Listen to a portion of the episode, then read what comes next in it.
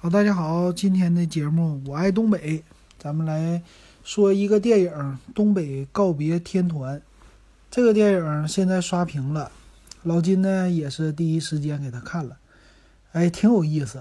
我觉得哈，这个电影说评分高，这确实它不是个烂片儿啊，这个做的挺有人情味儿。然后呢，作为一个喜剧片儿吧，然后也是有很多的笑点。那我觉得。他的那些精选吧，有一有那个你刷抖音呢，他有一些精选，这些片段其实只是里边的一个小插曲，然后整个的故事性呢比较的完整，然后你说催泪吧，它并不催泪，嗯，我感觉它是一个那种有教育意义的小品，呃，其实这个系列啊，它非常有人说是不是像《西红柿首富》。啊，这个其实我感觉并不是没什么太多的雷同，啊，但是这个看起来的话，这种感觉有点像小品，呃，和《夏洛特烦恼》的我第一眼看的那种感觉是一样的。其实《夏洛特烦恼》它那个是一个我们第一眼看起来非常的有意思，它是一个话剧舞台剧改编的，改编出来之后呢，但是。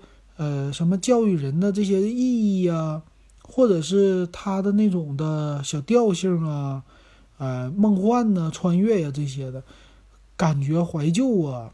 第一个片儿出来以后，我们不会觉得它是个烂片儿，会觉得它很怀旧、很好玩儿。然后这次的东北告别天团呢，这几个人，呃，加在一起的话，他的那样的感觉也是很好玩儿，中间可能会有一些小笑料。呃，这个笑料呢，感觉是整个的过程就是一个二十分钟的小品的感觉，但是它的时间是一个小时，是一个电影的形式。然后整个的剧情呢，我要不要给你们剧透啊？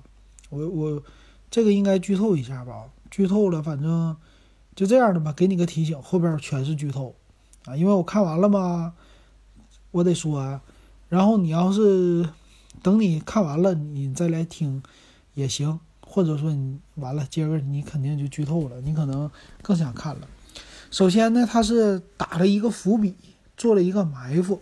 整个的剧情的这件事儿啊，就是 崔志佳他演的一个这个老板，啊，是做殡葬的，然后殡葬的生意。首先说这个导演啊，他是崔志佳。这个崔志佳呢，其实。他们这几帮一帮人啊，出来的时候都是十年前吧。十年前在黑龙江卫视有一个爱笑会议室，这个爱笑会议室，他们一帮人是叫爱笑兄弟啊。这一批人，他们现在基本上就不能说都火了，但是全出名了，大家全知道了。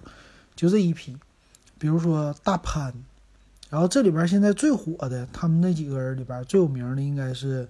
一个，哎呦，就挂在嘴边又忘了啊。俩人是吧？一个大胡子的，一个小圆脸的，你猜是谁吧？反正这帮人在一起啊，呃，他们第一个火就火在了黑龙江卫视的爱笑会议室。我们当时看着就觉得他们算是说东北话呀，新起来的一批小演员，但是挺有想法的。他这里边做的很多的东西，还有这个小品，不知道谁给写的剧本啊，写的挺有意思。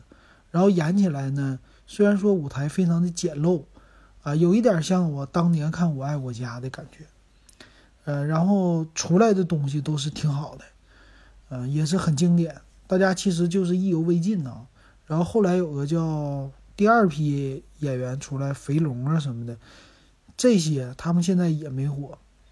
但是第一批的这个很经典，然后当时主持人是戴军吧，我们就看他主持的很好玩儿。他这个节目可能是卖给黑龙江卫视的吧。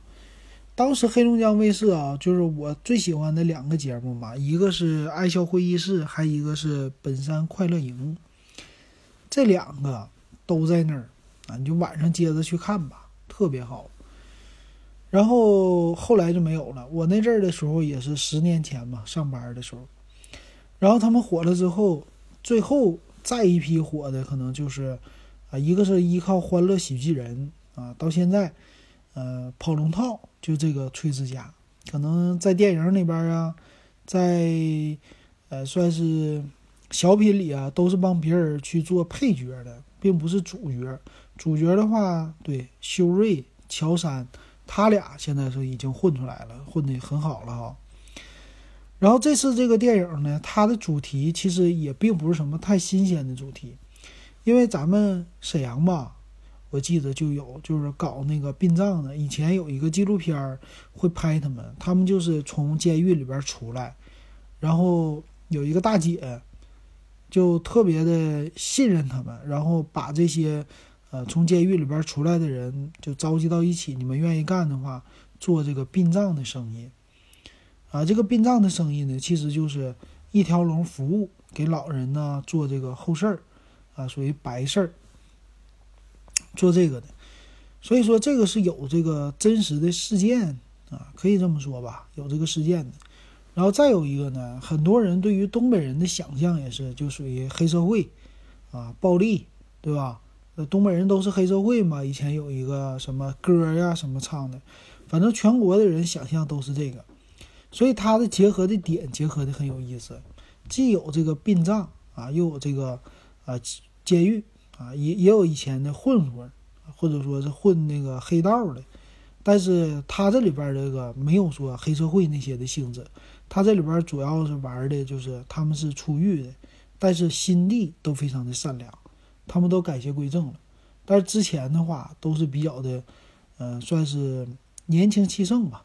啊，就这么的当一个混混，然后这个崔志佳呢，他扮演的角色，他爸，他爸是一个以前就爱打架啊，但是也进去过，也进去过监狱。但是这个老板崔志佳呢，他没有进去过监狱。完事儿啊，他呢就着急了，但是想给这个进监狱的人提供一些就业，就这么的啊，他就收了两个人。然后之后呢，又收了一个。那么中间呢，其实有一个梗，他一直埋着的，就是他的爸爸要不行了，快去世了。那么他的爸爸呢，躺在床上，说是瘫痪了二十年。这二十年呢，为什么导致的呢？就是一个人小的时候跟他爸打架。二十年应该是他爸，如果现在是躺床上，应该是六十多吧，六十多，那可能四十多岁的时候打架。被别人给捅了，这人姓刘，叫刘刘什么安来的。那么这个人把他爸捅了之后也进监狱了，啊，他爸这个一捅完事就瘫痪了，可能是打出来的，然后在床上躺了这么多年，最后这是不行了啊，要走了，就这么的啊一个过程引起的。然后呢，姓刘的这个把他爸打瘫痪的人。啊，一直出狱之后，一直想补偿他们家，想赔钱，甚至呢，就是说他爸看病啊，我都出钱，我赔给你们。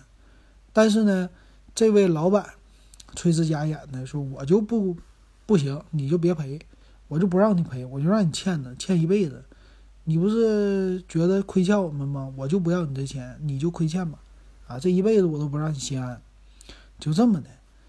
然后呢，在崔志家这儿。来了一个老头儿啊，说是也是出狱的，然后要加入他们团队。其实崔志家那阵儿不愿意让他加入，因为岁数大嘛。那么，但是呢，这个老头儿他就想加入，而且自称叫刀爷，就这么的他就加入进去了。加入进去之后，他们四个人组成一个团队。这个四个人的其中，啊，一个崔志佳，一个刀爷，还有两个年轻的。那么这四个人呢，其实他也影射了什么呢？东北 F 四，啊，就是之前我一直想的是东北 F 四会出现，比如说刘能、赵四啊、谢广坤呐这些的，但这些没出现啊，出现了引用了一个角色，就把这个那谁保安的保安保安叫啥名了？吟诗一首来的宋晓峰啊，给他给放在这个剧里边了。放在这个电影之后呢，他是刚开始是一个小保安。你看这个保安影射的，又不又是《本山快乐营》啊，不是那个《乡村爱情》吗？乡村爱情》呢，这里边的保安的角色，他这里还是个保安。然后这个保安呢，也是很凑巧，他是老舅给他打个电话，老舅说呢，你给我办个葬礼啊，然后我给你三百万人民币，拿这个三百万去给我办一个葬礼，然后呢，你必须得去崔志家的这个店啊，这个店呢，它的名叫西行殡葬行，就送你上西天啊，在这个西行，是吧？西行殡葬行。然后这个呢很有意思，这个西行殡葬行必须你这三百万就用他家的。然后这个小崔，他特别的讲义气，啊，就在这个道里道上啊都是很有义气的。但中间有一个竞争对手啊，他这个啊，对我想起来，崔志佳演的叫范大明白，他的对手是赵大明白啊，就这个名儿起的都是外号啊，有意思，就很接地气啊。这两个大明白，崔志佳的范大明白呢，他现在就是啊缺钱，他的女儿要做手术，这具体什么手术咱不说，反正需要二十万，这二十万他拿不出来，正在攒，刚攒了十万，还差钱，就在这么一个节骨眼上进来一个人，这个就是宋晓峰演的，啊，他是要做，我要整个葬礼。这个葬礼呢，多少钱？三百万，啊，他以为是忽悠他呢，但是后来啪啪啪一顿刷钱，啊，就是 给对方直接打去一百二十万，一百二十万呢，各位，你要现在做什么生意，咱不说别的啊，就现在别人给你啪给你打一百二十万，说三百万的买卖，给你先打一百二十万定金，你能受得了吗？绝对受不了。然后这就开始有钱了。啊，这崔志家这边也有钱了，然后宋晓峰之前也没见过这么多钱，花钱这么冲，啊，这就开始了，就开始整了。整的这个过程当中呢，这个葬礼啊，一定要办的有面儿，有里有面儿嘛。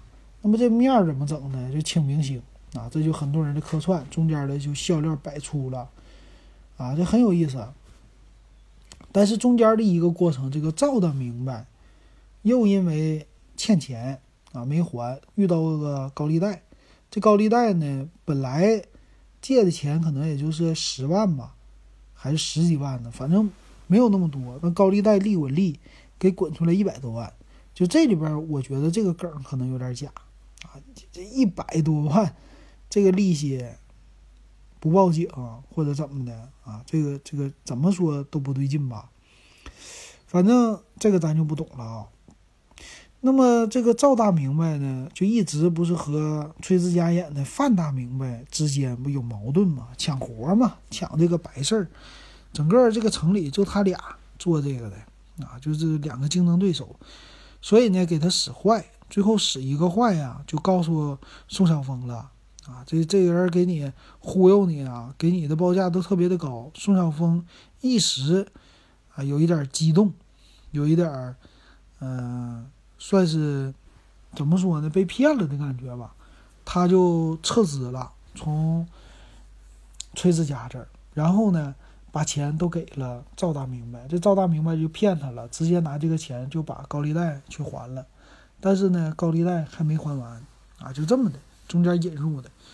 那么后来呢，肯定是主角光环呢，崔志家的这个主角帮赵大明白解决了他的事儿。最后呢。他爸也去世了，去世了，他说给他爸去办个葬礼，但是这边的这个宋晓峰的葬礼我也得给你整好，但是你俩碰巧就撞在一天了，没事儿啊，这一天我给你整清楚，那个我底下的人我都留着给你宋晓峰的这边的葬礼，然后我爸的这个葬礼呢我自己去做啊，就这样的一个过程，最后呢突然发现他去给他爸。下葬办这个葬礼的时候，他们家亲戚都去了宋晓峰的那个场子。到那场子一看，这么大场面，照片整的还是他爸的照片，那啥意思？好像就是这就是给他办的。然后就这么的，大家一猜测，到底是谁呢？最后，哎，刀爷出来了。出来之后，捧着他爸的照片，原来他就是那个这叫什么刘刘全安呐。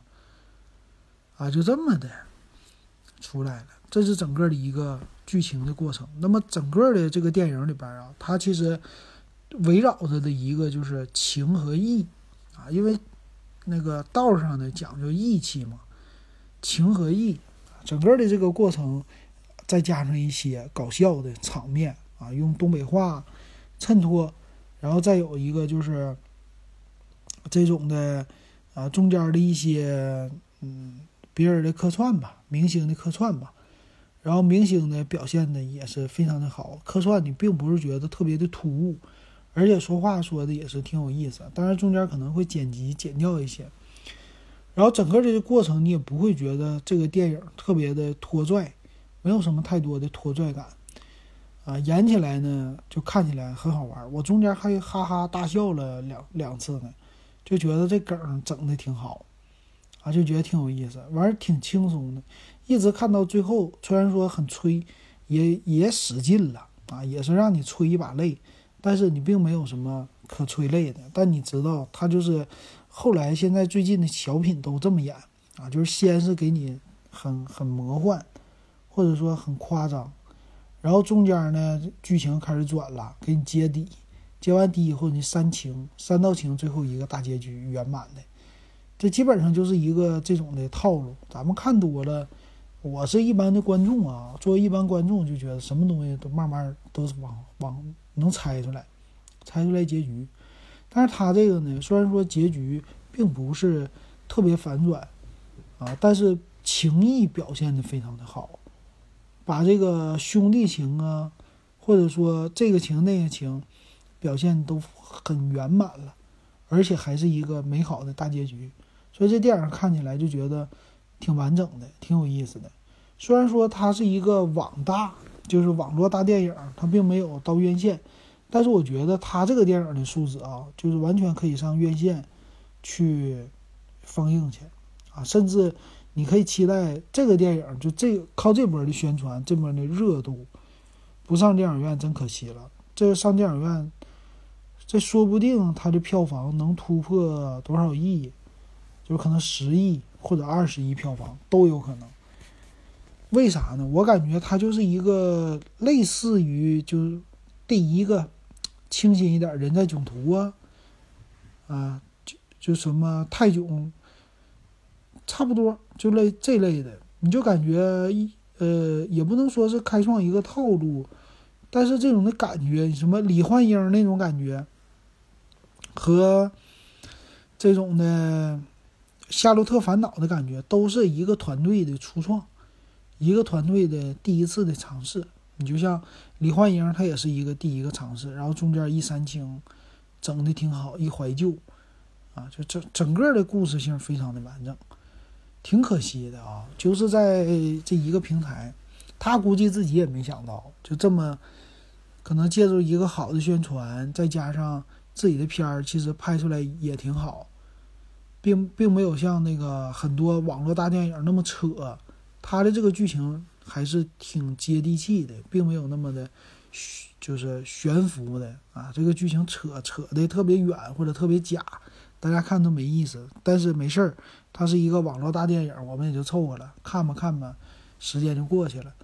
但是他的这个《东北告别天团》完全可以在院线里边给大家走一波啊！大家一看，哎，真有意思。